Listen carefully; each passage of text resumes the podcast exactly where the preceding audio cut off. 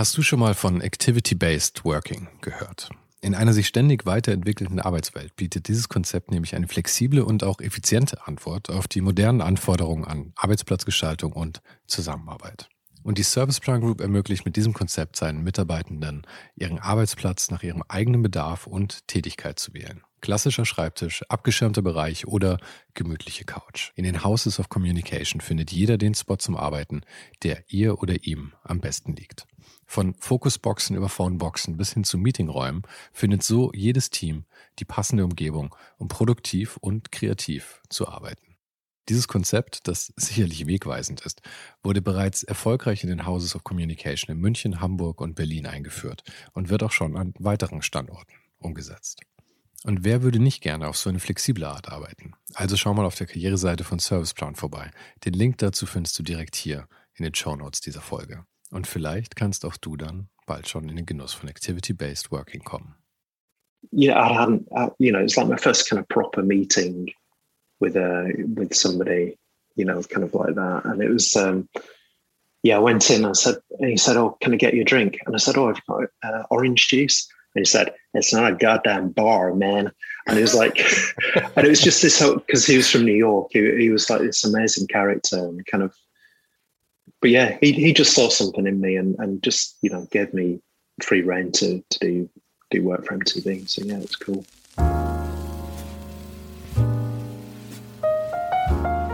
This is Ohne den Hype. My name is Sven Jürgensmeyer, and my guest today is the graphic artist Anthony Burrell. Anthony combines his love for analog craft skills with positive messages. His work is instantly recognizable. His pieces all bear the marks of his letterpress process and all its joyful idiosyncrasies. His work is also held in the permanent collections of many museums and exhibited all around the world. We talked about the many lives of Anthony Burrell, about summer jobs, his early work in web design, his work for MTV, cultural changes, weird books, David Hockney, and I had a chance to psychoanalyze him a little bit. Oh, and by the way, thanks to Daniel Shimal. Daniel was one of the first people to support the show on Patreon, and that definitely helps to keep the lights on around here. So if you also want to pitch in, check out patreon.com slash hype. You'll find the link, of course, also here in the description and on my website. And as always, you'll find full show notes with the links to all the topics we talked about on ohnedenhype.substack.com. And there you can also subscribe to the show notes so that from now on you'll get them with the release of every episode straight to your inbox. That link is also, of course, in the description for this episode. And now, here is Anthony Burrell.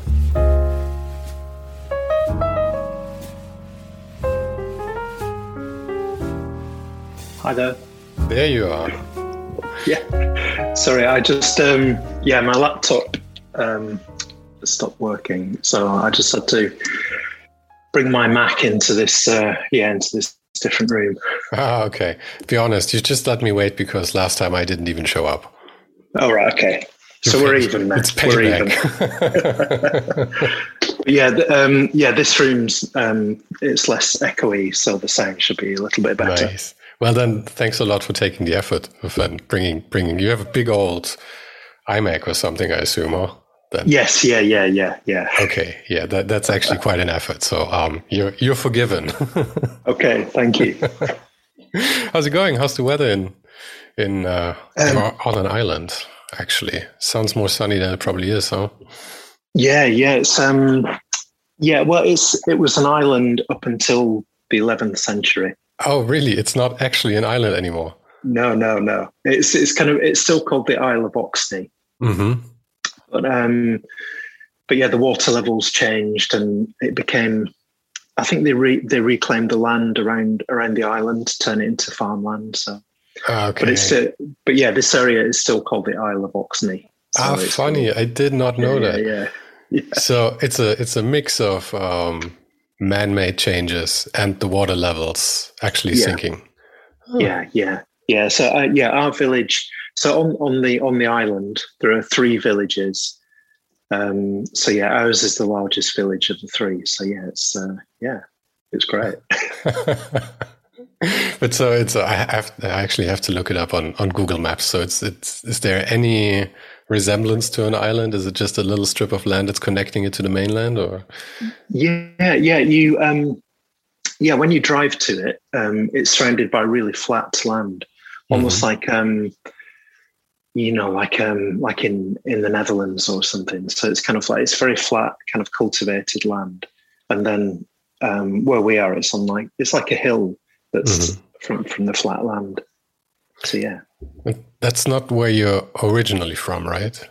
No, no, I'm I'm from near Manchester originally. Okay. Um, yeah, just outside Manchester. That that's where I grew up. And no desire to go back there.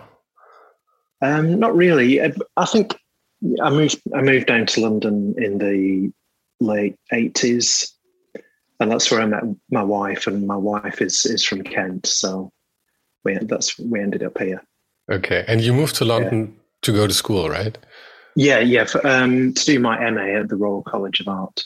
Mm-hmm. But yeah. what what came before that? What made you decide to go into a design or artistic career? Um, well, from from as early as I can remember, I've just been I was obsessed with drawing and yeah, you know, kind of and yeah, any kind of creativity. I was kind of you know I was kind of hungry for that stuff. Um, you know, I used to watch. You know, when I was a little kid, I, I'd watch cartoons and you know draw superheroes and you know I, I think I was really, you know, I was really kind of um, connected visually with all that stuff. And then as soon as I found out about artists like Roy Lichtenstein and Salvador Dali and, you know, just kind of like the, the real kind of almost like cartoon like images of mm-hmm. their work, you know, I was really drawn into that. So, and then when, when I was at uh, secondary school, you know, all my friends were into football and all that stuff. and I, I was I was kind of the odd one out, you know. I was in. I, I was absolutely terrible at football, um, and I found my refuge in the art department at school. Uh, and I had, I, yeah, I had two really good um, art teachers who really encouraged me.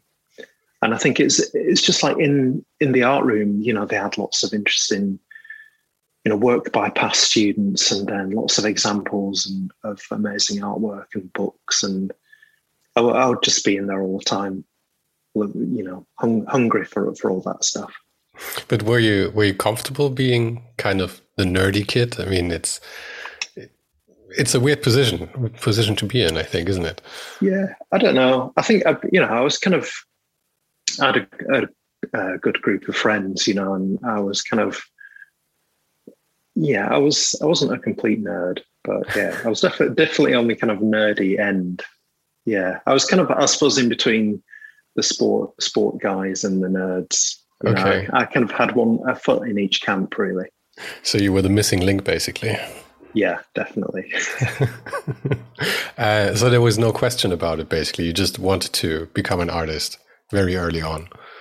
Yeah, yeah. I think I think I just saw it as, you know, there was there's a really great TV show um, on yeah on UK TV called the South Bank Bank show. And it was like every Sunday evening, it was like an hour long documentary about a different artist or creative. So, you know, ranging from composers to contemporary musicians to artists.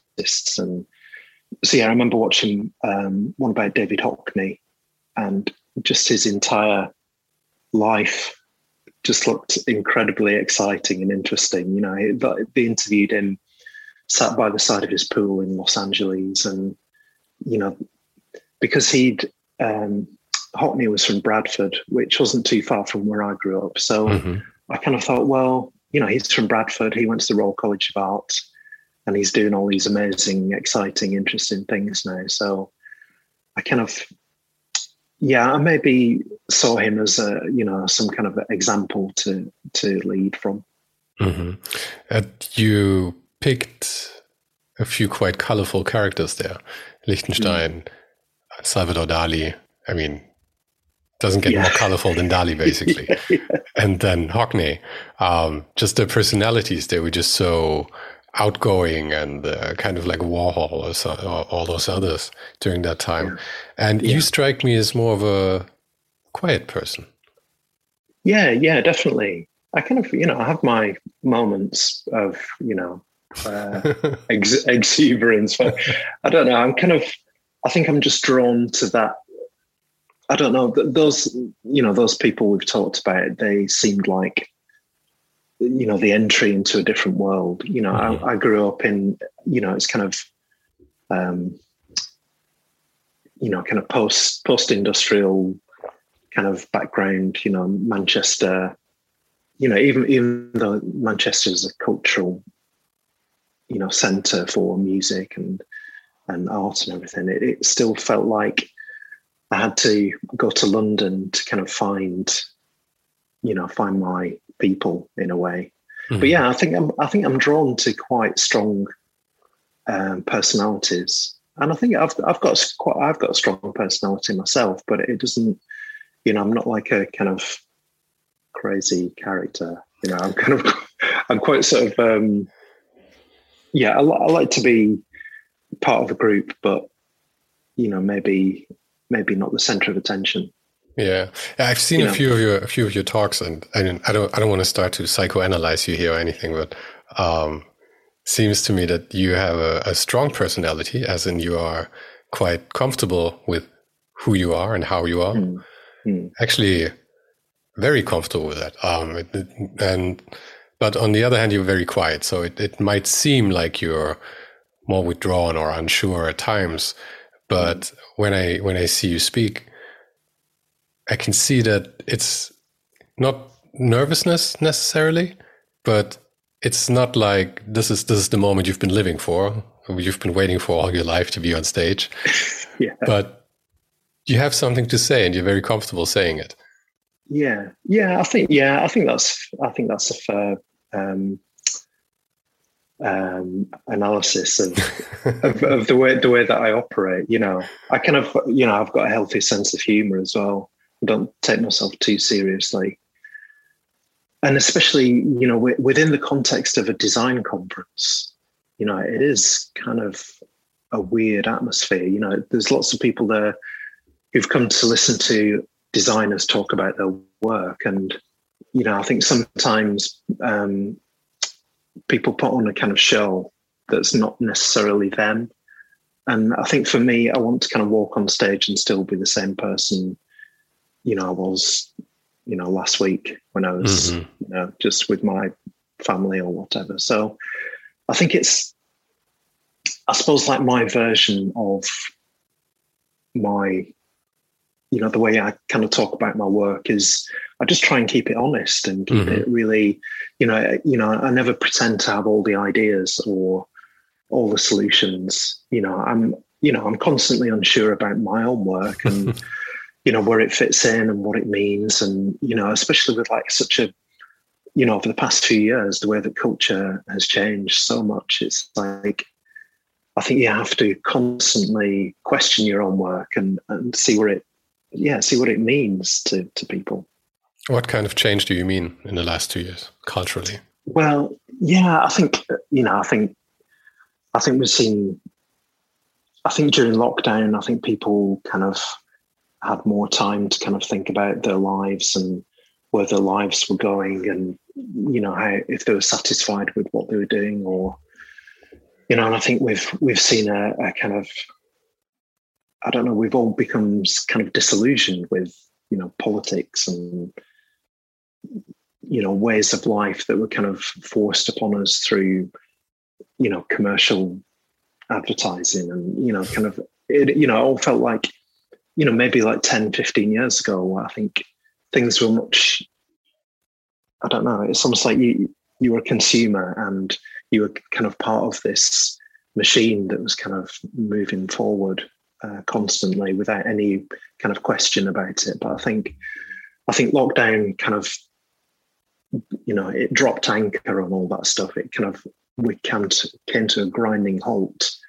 And I think now we're, we're kind of you know, I thought in, in my head, I thought we'd just pick up where we left off, you know, it would be a pause, but then things would carry on. But I think things just feel different now. You know, we've all we've gone all gone through, you know, quite a traumatic time. You know, pe- people have lost family members, and you know, it's been, you know, it was, it's crazy to think of of what we've all lived through, and I think it's, I think it's affected all of us in different ways. You know, we we kind of we're trying to still trying to figure all this stuff out, and I think making the kind of work that I make, I think it has an effect on on the kind of things that I'm talking about now. So, you know, I'm, I'm thinking about ideas of community and connection and friendship and you know really valuing all, all all those kind of support networks that kind of helped us through the, the past two years and yeah it's kind of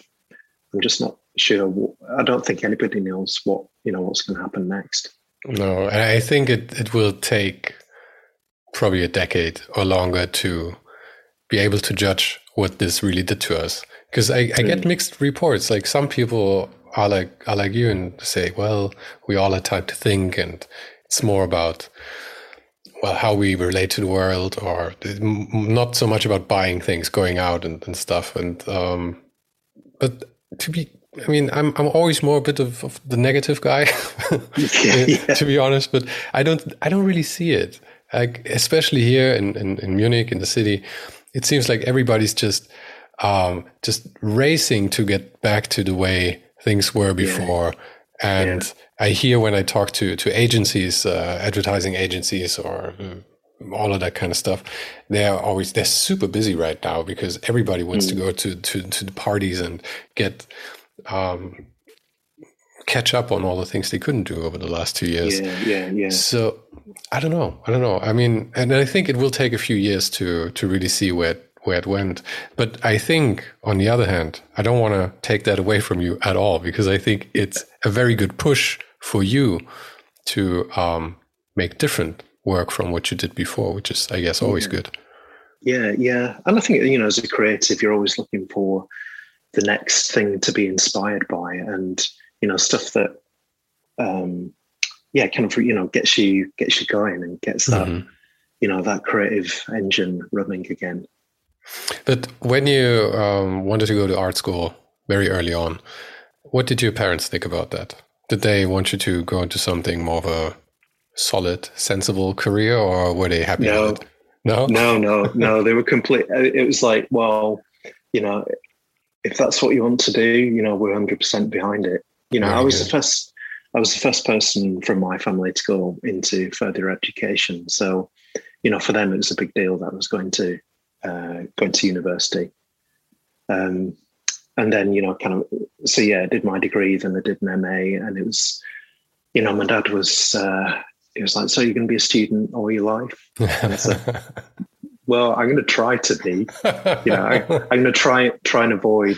Um, you know, not having not having to get a, a real job. Mm-hmm. And how did you how did you finance yourself during that time?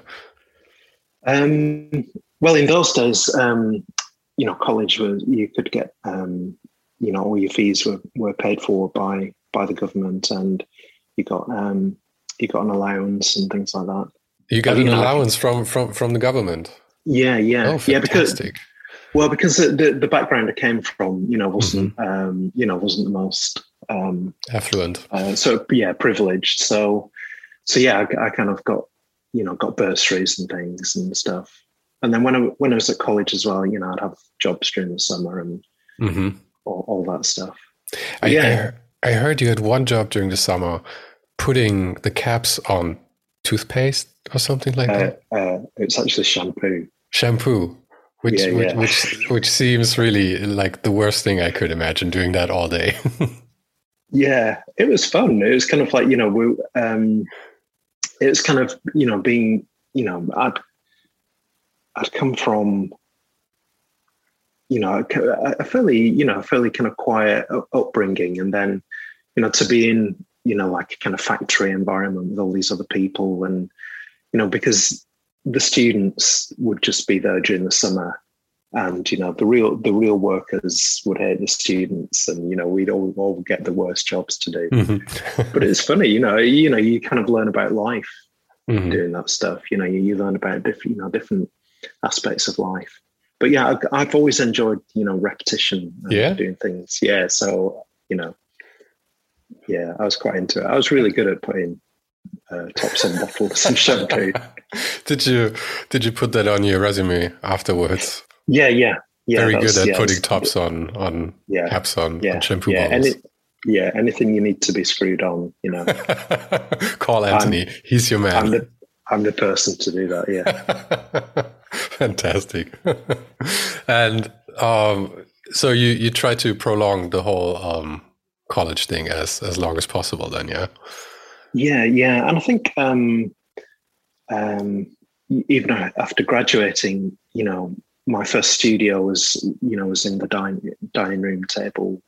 You know, like a lot of people graduating at that time in the in the early nineties, most of my friends set up their own practice. You know, from from day one. Really, it was a, we had a couple of friends who got real jobs at design agencies, but they were just sellouts. You know, they were they weren't cool like we were. You know, we just want to kind of um, you know like create our own stuff and find our own clients. Really. Yeah, I can imagine. So you've never been employed in your life except for those summer summer jobs.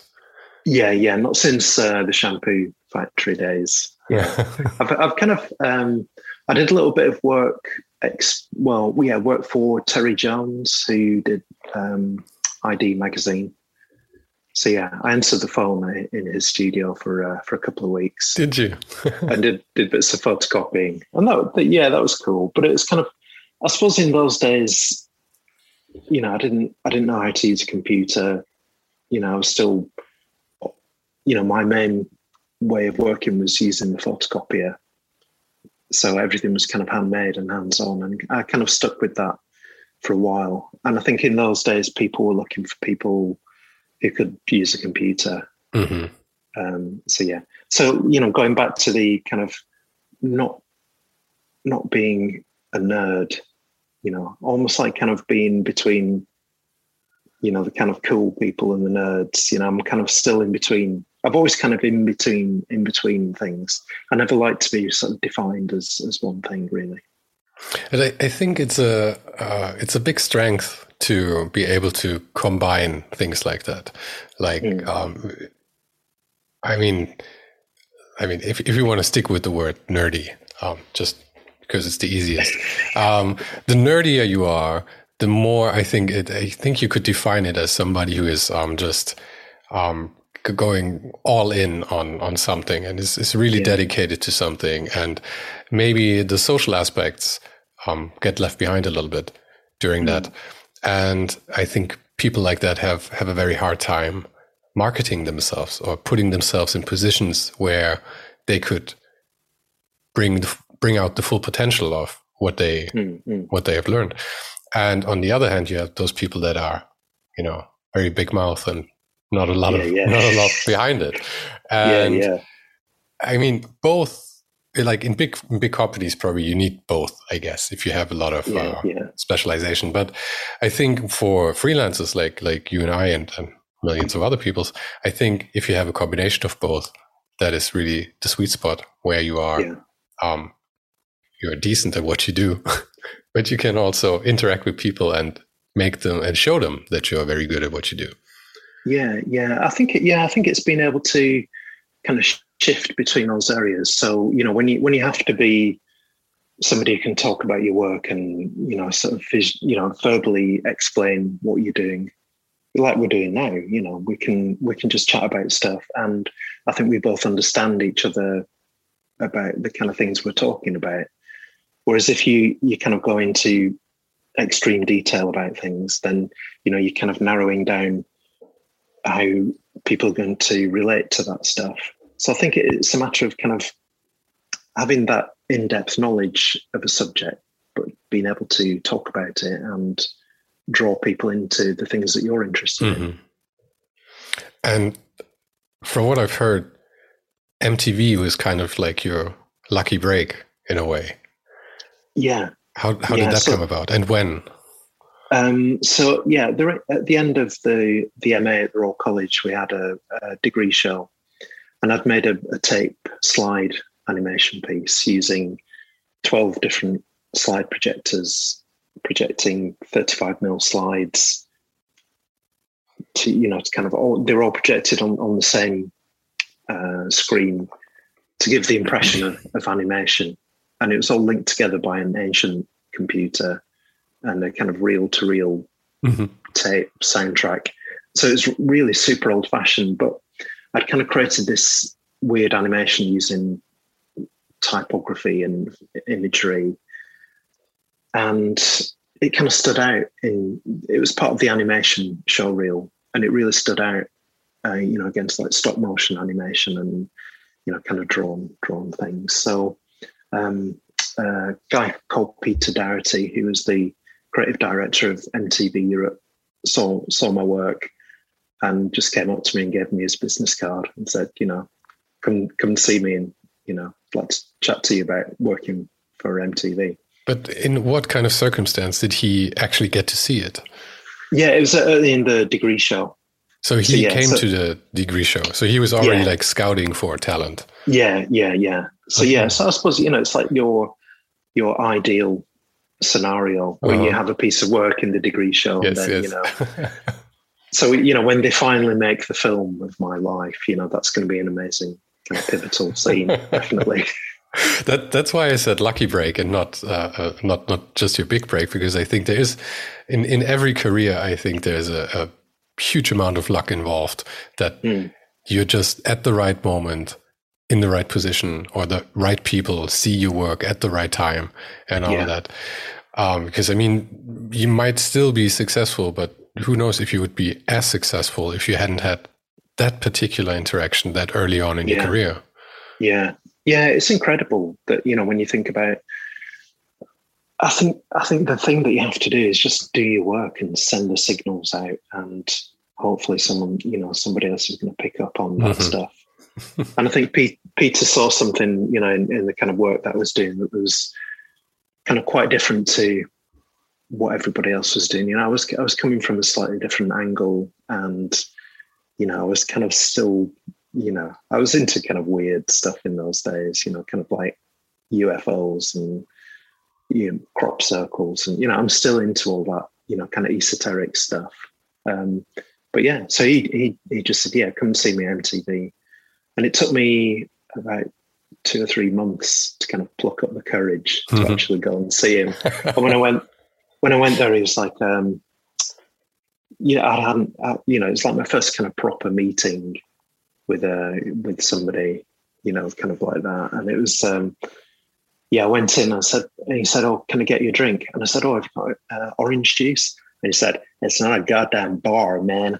And it was like, and it was just this because he was from New York. He, he was like this amazing character and kind of, but yeah, he he just saw something in me and and just you know gave me free reign to to do do work for MTV. So yeah, it's cool.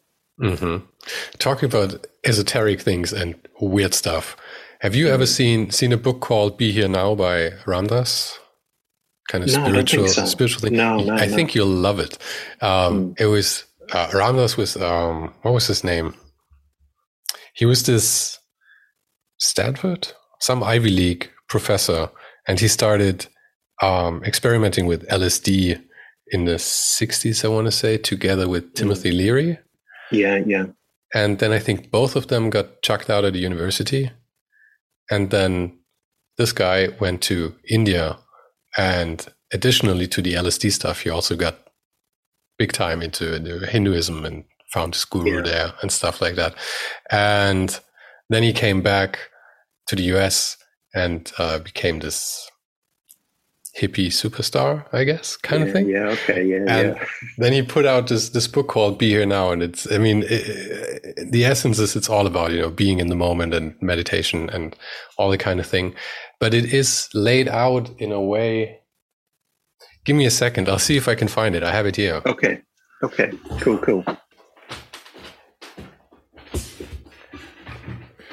Yeah, this is this is great podcast material where people can't see what we're what we're talking about.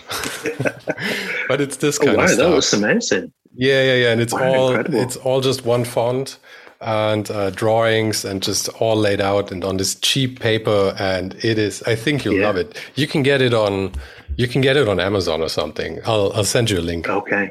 It's uh, it's yeah, fantastic. yeah, uh, yeah. I yeah, I instantly want that. yeah, I, I, I, thought if you didn't know it already, I, I thought you would. yeah, yeah, crazy. Yeah, yeah.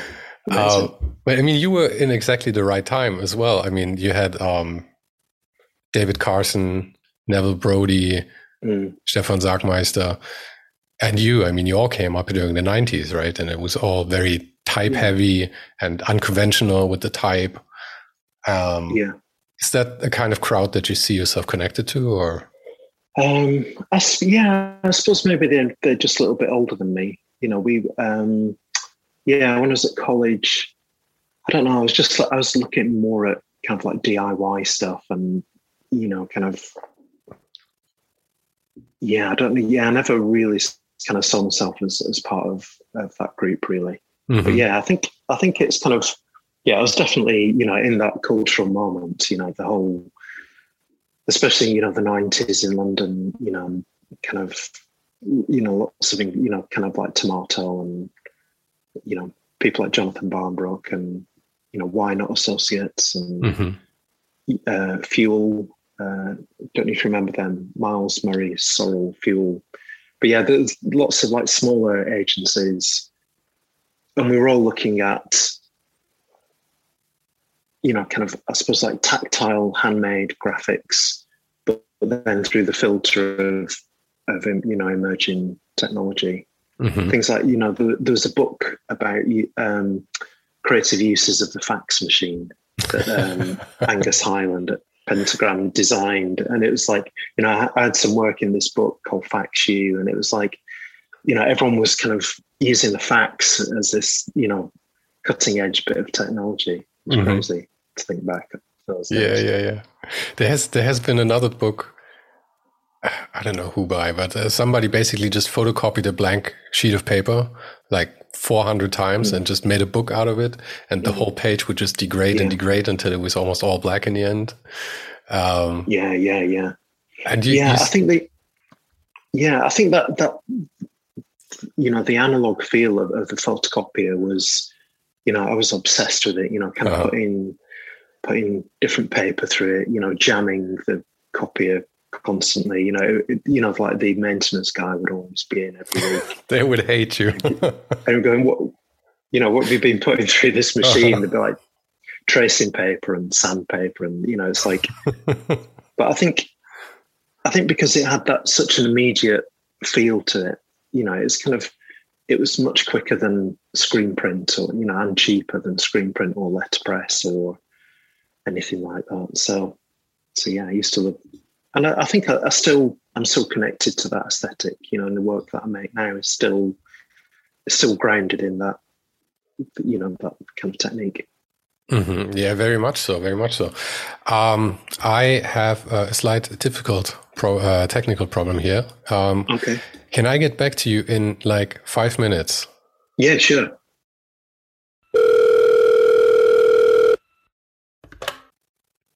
Okay, here we are again. Back again. yeah, I had to, I don't know, change my plan on Zoom or something. They were they were basically just wanted to cut me off. okay. Um, but I did make good use of the time, and I actually sent you the link for for the book already. Oh right, amazing! I'll check it. Yeah. I don't know if you're if you're an Amazon guy or if if Amazon is the devil for you. It it seems like there's two kinds of people in this world. Well, I, if if I can buy from you know an independent bookstore, then I'll get it there. But but then if you know if you have to get it from Amazon, you know, so be it.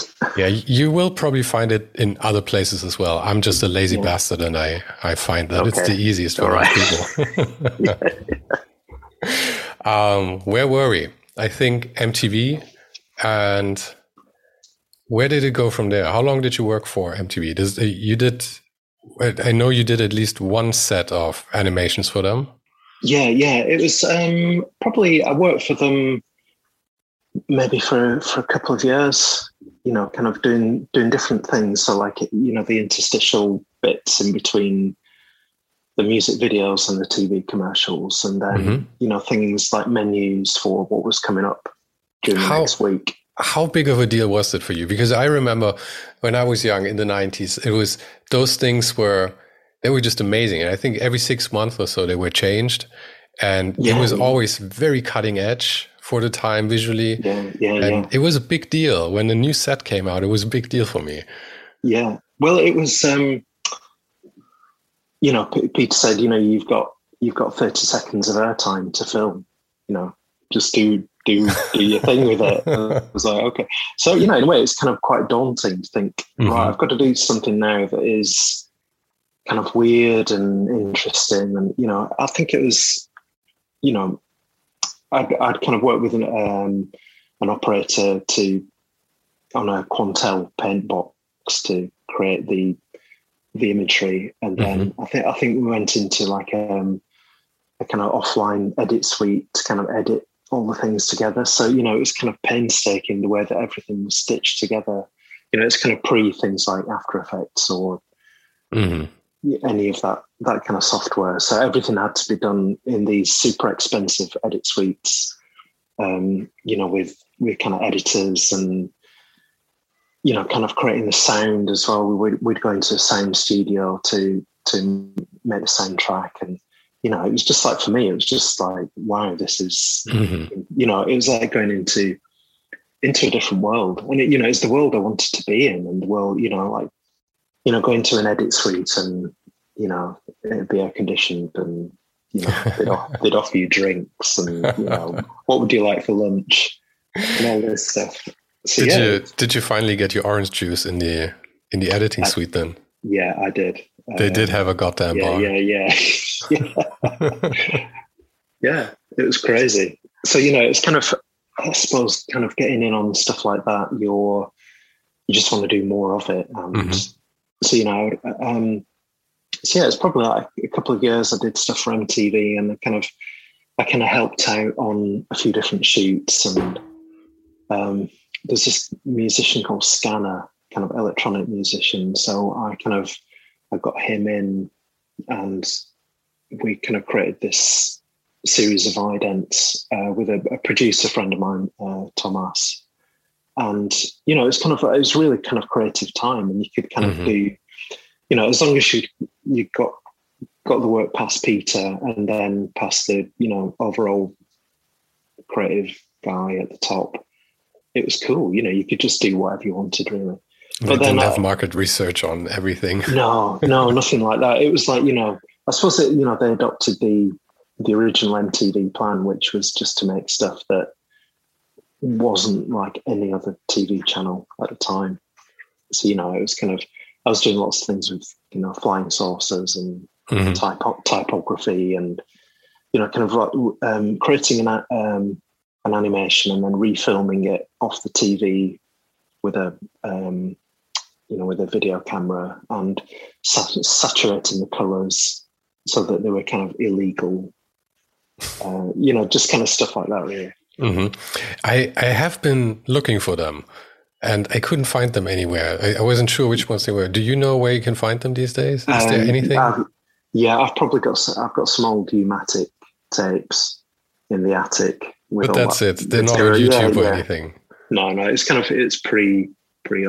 I think I think maybe some of that stuff was digitized, but but yeah, it's kind of been lost really. A lot of that material. Oh, you have yeah. to you have to do it somehow. You, there must yeah. be a way how you can get it into the computer.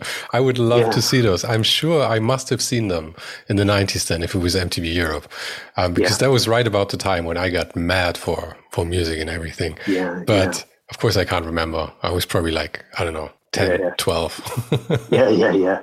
But yeah, no, it's cool, and it's like you know every time you because you know they they worked with a lot of my friends at this time as well, and you know you'd see you'd kind of bump into people there, and you know it's the beginning of being involved in in that world, and yeah, mm-hmm. it felt great. And how did it how did it go on from then? Did your career just explode? That was your big thing, and then everybody knew you, everybody loved you, and you just got every job yeah. in the world. well, uh, yeah, I'd like to say that's how it happened but yeah, it was just like a, it was a very gradual thing. You know, I, um, I started, um, so I started doing work in advertising agencies. So you know, they they'd see stuff on MTV, and they'd show it to a client, and then the client would say, "Yeah, we want that kind of thing." So, you know, they, would ask me in to, to kind of do do my thing in within TV commercials. So yes, I, I did yeah a couple of um, kind of decent campaigns. You know, where I was doing my typography was used within within TV commercials, and that was great. You know, I was going into you know in in Soho in London, going to production facilities and you know again ordering lunch and you know orange juice and things. You know, it was like wow, the food's free. Uh-huh. So um, you know, it was just great being in that environment. And, you know, everyone was like, you know, I, I, think it was a time of real creativity, you know, within advertising. Um, so, yeah, so I was doing that stuff. And then, then I met Erik Kessels. And that's when, when things kind of really started happening, I suppose. But did you did you plan or think that you would work with animation so much? Because nowadays, I mean, you do mostly print, right? And yeah, it yeah. feels like print was um, is more close to your heart in a way than than the animation stuff. Yeah, I don't know. I, I think just because I was doing something different, um, yeah, and it was kind of it had a real kind of personality to it, kind of stuff that I was doing. You know, I had kind of the way we'd kind of edit it with the sound and you know it'd be kind of quite crazy and you know for, for us yeah just coming from a different place really you know mm-hmm. i kind of didn't really know what i was doing so i think that's it kind of had a kind of naive charm about it. And remind me again what what year are we in then? Um i suppose it's kind of like mid mid 90s mid 90s so, yeah kind of like 96 97 so yeah I, I graduated in 91 and all this stuff took maybe five years to sort of develop. Okay, so we have another quarter of a century to come up to today. So yeah, yeah, yeah, yeah. um, so yeah, so after that, so I met Erik Kessels and I did the Hans Brinker budget hotel campaign, and that that was the first one that um, kind of got lots of attention, and you know, got in all the design magazines and um, so yeah, after that, I was kind of more in demand for, for kind of doing advertising stuff. Um, I was kind of dabbling in early internet um, website design as well with my brother-in-law. So he, he was the first person. So this is kind of like, yeah, 97, 98, mm-hmm. um, the, the kind of dawn of the internet. That, that's um, that's when I started to get into web design as well, tables yeah, and all of that. It was it was terrible, and in, in hindsight, it was it was horrible. yeah, it was horrific. But it was kind of um, Kip, Kip, my brother-in-law. He he was he was a few years younger than me. It was really he just kind of got a grip on on all that stuff. So he designed a website and then put that online. It's really simple looping animations and then uh, Kraftwerk got in touch and hmm. asked us to do to make their website. So I was like, okay, let's go. Because I'd always been a massive, huge Kraftwerk fan. You know, they uh-huh. were like, you know, central to everything for me. But they so must they must they must have been really early actually in having a website then, right? I mean, during that yeah. time, I think I might be wrong on this, but uh, I think there's a story going around that that McDonald's was offered the domain mcdonalds.com in yeah. I want to say the late 90s, mid 90s, late 90s. Yeah, and they were just like, ah, I don't think we really need it. And we'll see in a few years. and of course, then it was gone and they had to buy it for millions or, or something. so, I mean, it was, it was not like everybody saw the opportunities and just jumped on it. Yeah. Yeah. And no, it's crazy. Yeah. I remember having a conversation with my wife saying, you know, this internet thing, it's not going to catch on. You know, it's always going to be this kind of niche thing that, you know, just maybe a few people are interested in. Yeah, but, yeah, but it did seem like that. It was it was such a such a nice to have kind of thing. More like video games, you know. It yeah, was like, yeah. yeah. if you're into that kind of stuff, I guess you can. But I mean, nobody nobody believed in the late '90s that we would. I mean, I if if you took away my phone today, I, it would take me three months to learn how to operate like a normal human being again, probably. Yeah, yeah, yeah, definitely. Well, you know, just as chatting now, you know, this is, you know, this was unimaginable. This yeah. is like science fiction. It's it's still weird to me. It it uh, that that's one thing. The the whole pandemic pandemic also changed. Before that, I uh, yeah, I, I, was very opposed to any kind of Zoom call or that mm. kind of thing. And now, well, the necessity taught me to kind of yeah. work with it. yeah. Well, yeah, I think we've all become more comfortable with kind of communicating, you know, like FaceTime and stuff like that. You know, mm-hmm. you know I still kind of find it weird seeing my own face, though. You know, I don't like that. well, I mean, you can you can make that window very small. I think you can probably even yeah. turn it off somehow. Yeah, yeah. Yeah, but it is always very tempting to kind of check yourself, and it's it's very discomforting because you normally don't see yourself moving in any yeah, way, yeah, really, especially not real time. So yeah, I try not to pay any attention to that. That that that would be yeah, yeah. Sounds good. But yeah, uh, so so so yeah, so then like after the kind of Kraftwerk stuff, you know, we did more music industry. We worked with a few more bands and did their websites. But it was almost like you know that those few years of the internet being kind of exciting and different, it slowly began to, you know, kind of channel into, you know, everybody kind of wanting the same thing, really. Mm-hmm. Um, so yeah, so that's like early, maybe like early two thousands. So, you know, for a while I thought, right, I'm going to be a website designer. That's that's my thing, you know. So kind of did that for a bit, but then kind of always kind of crept back to making posters and screen prints and things. But so, so, sorry for interrupting there, but how did you get on with the with the computer part of that? Because I mean, you, when you learned there was uh, no computers around at all, so you had kind of a late start to it. I mean, I I started to get into computers when I was like 16 or something, which I think is yeah. still, is a kind of a sweet spot because you actually kind of grow up with them. So yeah. with the websites, did you design the stuff and then your brother-in-law coded it, or did you start coding as yeah. well, or how did that go? Yeah, it would be. Um, so yeah, it, I suppose it's like when I was in my late, like late twenties, I got an iMac. So it's when the iMac came out, really. Um, that that big the, bulbous blue one, that that kind of thing. Yeah, you know, like the the little desktop one. You know, yeah. the um, and they had them in all kinds of colors. That was the first one, wasn't yeah. it? Yeah, we yeah, we had, had, one I, of those in the company. Yeah. Yeah, I had the graphite grey. Oh, you know, fancy! It's like wire look at me. You know, with that with the kind of round mouse on it. Oh, that puck mouse. That was horrible. Yeah, my, yeah, my hand yeah, hurts just thinking about it. yeah, yeah. Um, so yeah, when I yeah when I got that, and then you know we had a dial-up internet connection. So, and I think I had a um, you know something like a kind of early version of Photoshop.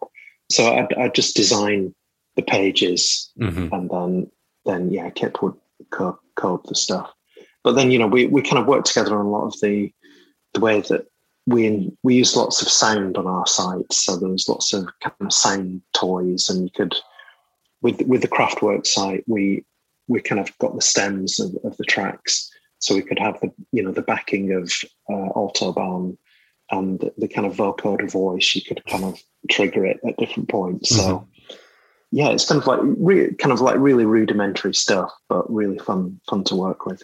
Did you use a lot of Flash then in the in the early two thousands? Yeah. Because it sounds like that that's the kind of thing, right?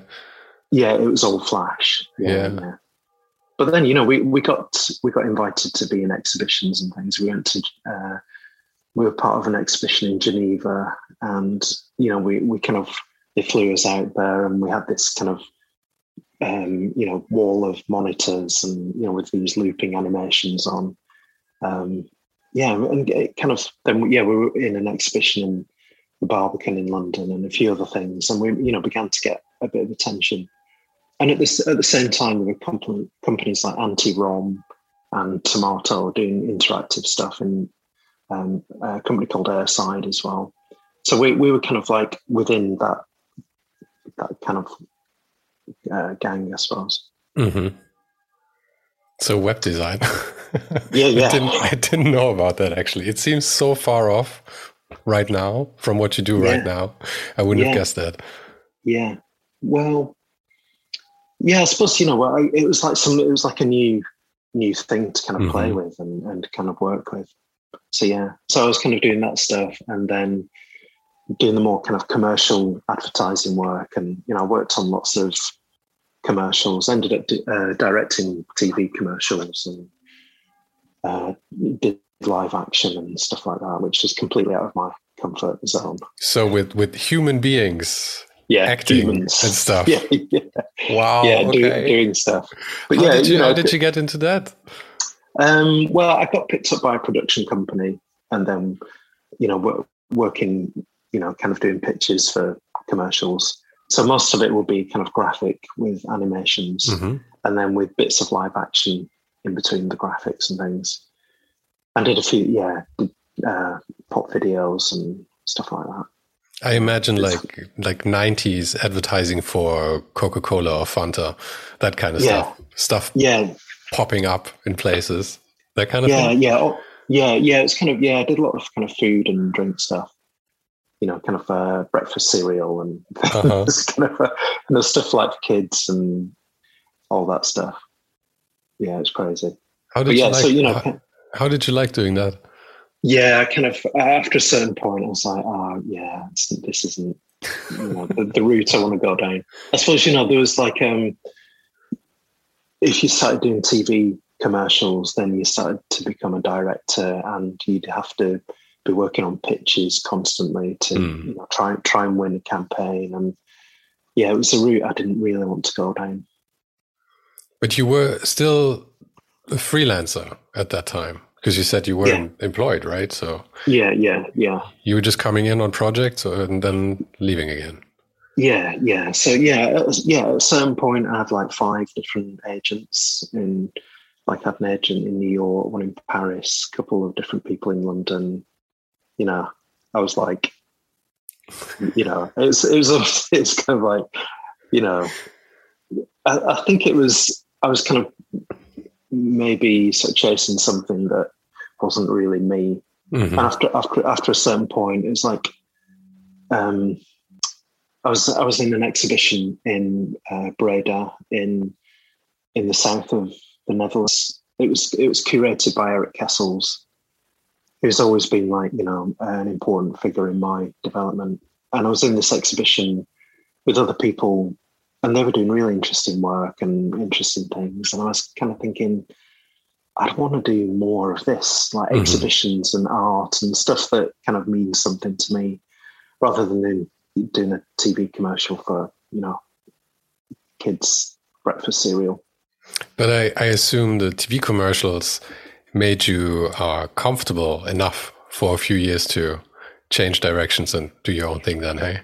Yeah, yeah. So yeah, yeah. At that stage, um, we'd moved out of London. We'd had our kids by then, and yeah, we had you know had a house in a in the countryside, and you know it was all yeah, it was all great. But then it was like there's something. It's like yeah, but there's something else I want to do. hmm So so I had you know I had a difficult conversation with my agent, and I said you know I want to I want to quit for a hmm and she was like, "What for six months?" I said, "No, for good. You know, that's it. It's kind of."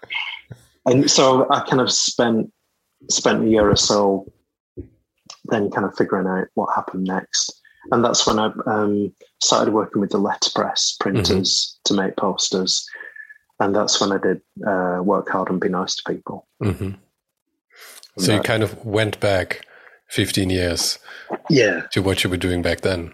Yeah, yeah. Back back to it wasn't you know kind of looking back on it now. It kind of you know it's it all seems quite obvious really, but at the time it's like you know my wife was supportive and she was like you know if you you know we'll figure a way out of doing it. So we so we made this poster and then you know I be, very slowly began to sell copies of the poster and kind of printing more copies of it to sell and then all of a sudden I had this range of different things that I was selling, you know, direct to galleries and, you know, through my own website as well.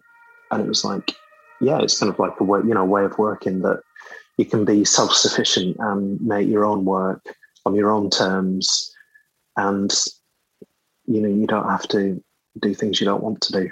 hmm But do you think any of the stuff you did before helped you to get, well, before you did your own thing, uh, more clients and later then to sell stuff? Because it seems to me like you had four very distinct careers, each Mhm. one very successful, but it seems like they are almost unrelated to each other.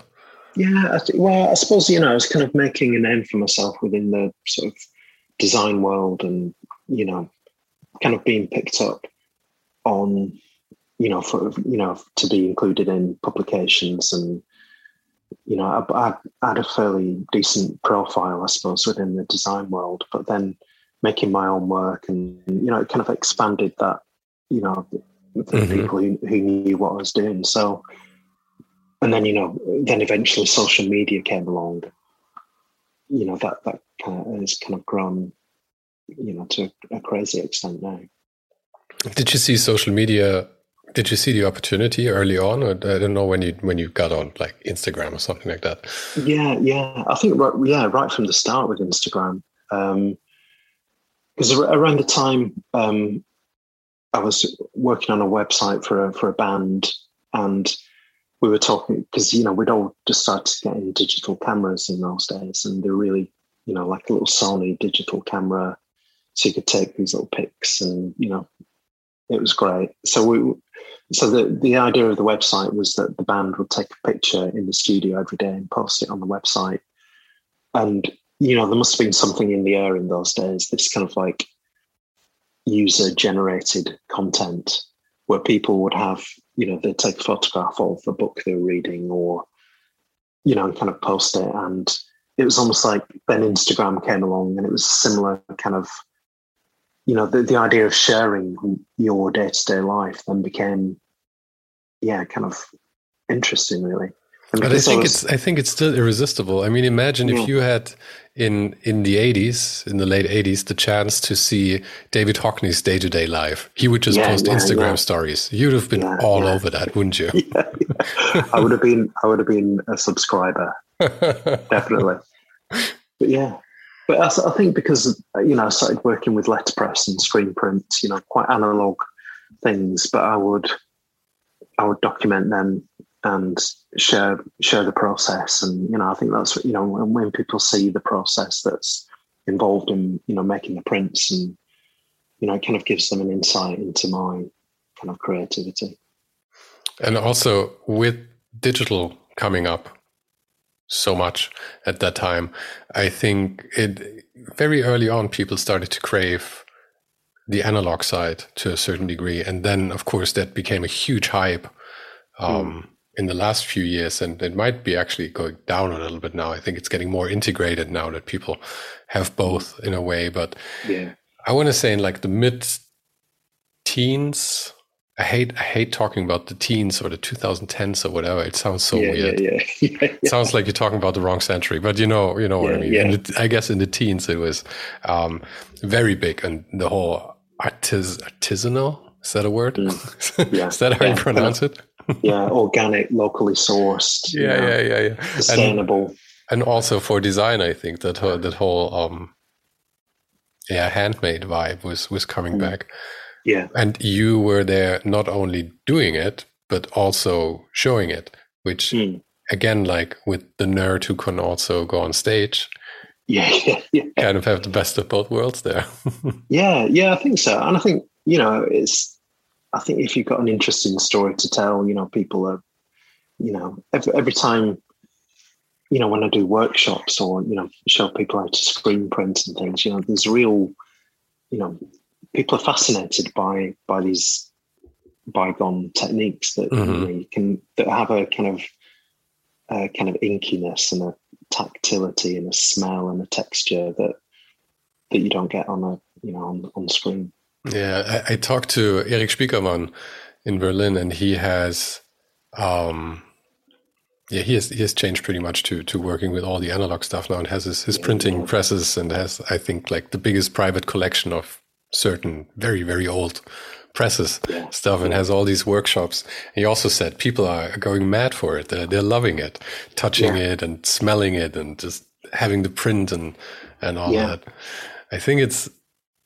I mean, it, I'm not. I'm not saying anything new here to anyone, but uh, I think we we need that as a, as a to balance the digital thing to actually make something with our hands. Yeah. Well, yeah, yeah. When I was at art school, you know, in, in the in the kind of late 80s, early 90s, the, the big push was to go digital.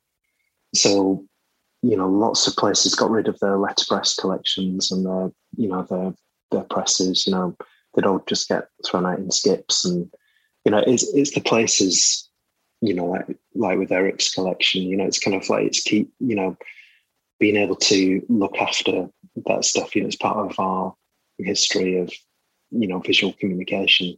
And it's still it's still a really important part of, you know, learning about typography, especially, you know, by by physically handling wood and metal.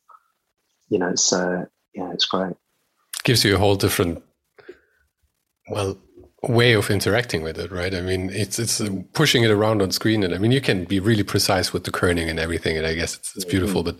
But, um, I mean, when when it's all of a sudden it's like a real object in the world, I imagine that is it, you, you yeah. have a different relationship to the type, then, right? Yeah, yeah, and you kind of feel like part of history as well. You kind of feel connected uh-huh. with you know, it's like all the typefaces I use are from, you know, 100 years ago. So you kind of feel, you know, they, they were designed to to advertise and to shout really loud and be bold and strong. And, you know, the suffragettes used them, you know, in all their in all their kind of campaigning. And it's kind of it feels like, you know, I'm I'm kind of part of that, you know, string of history.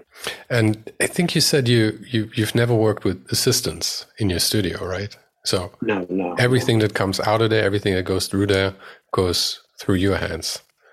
Yeah, I, I, I kind of work collaboratively. So you know, with with different printers and you know, kind of friends who kind of making things. But but yeah, I don't have a stu- uh, assistants in the studio.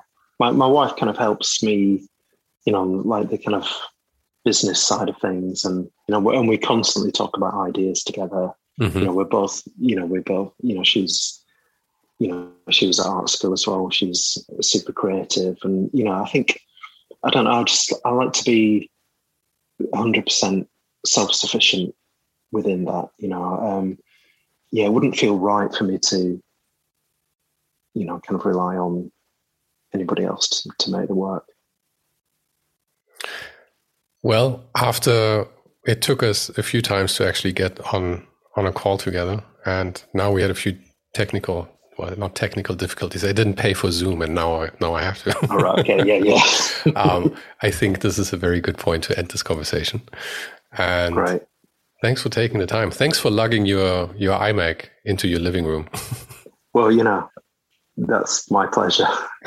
it's, it's been a really good chat. I just feel like we could chat for hours about this stuff. Yeah, I yeah. think you, I think you've, um, I think you definitely kind of understood the context of me and my work, and you know, kind of coming through similar periods of time, and you know how those, like you said, the four different phases of my career. You know, it's all all those things are, you know, stuff that I I kind of think about, and you know how how those things relate, and then what's going to happen next. You know what's going to be in the fifth phase.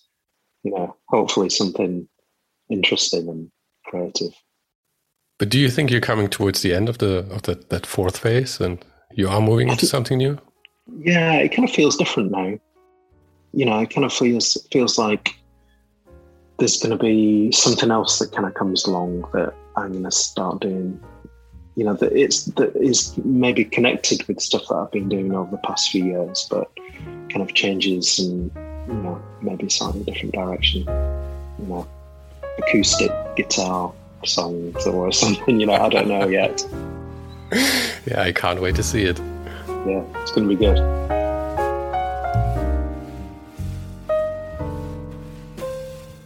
If you like this episode, I have a few recommendations for you. Let me see. For example, there was um, an episode 82, Paula Scher, just recently. Paula is definitely one of my idols, one of the people I really look up to. In the early 2000s, I want to say, when I started working, she was, well, not at the height of her career. I think she's still at the same level or even higher now. But we had a fantastic conversation all about her life. Then in episode 80, I met Luc DeLeo, and he works for Swapfeeds. I met him really by coincidence when I was on vacation in Thailand and we had a very nice talk over a beer on the beach. And someone who has been speaking, I think, at the same conferences as Anthony sometimes was Eike König. We talked twice, actually. And the last time was for episode 57, where he told me all about his switch from design to art. Thanks for listening and for your support. And I'll be back next week with another episode.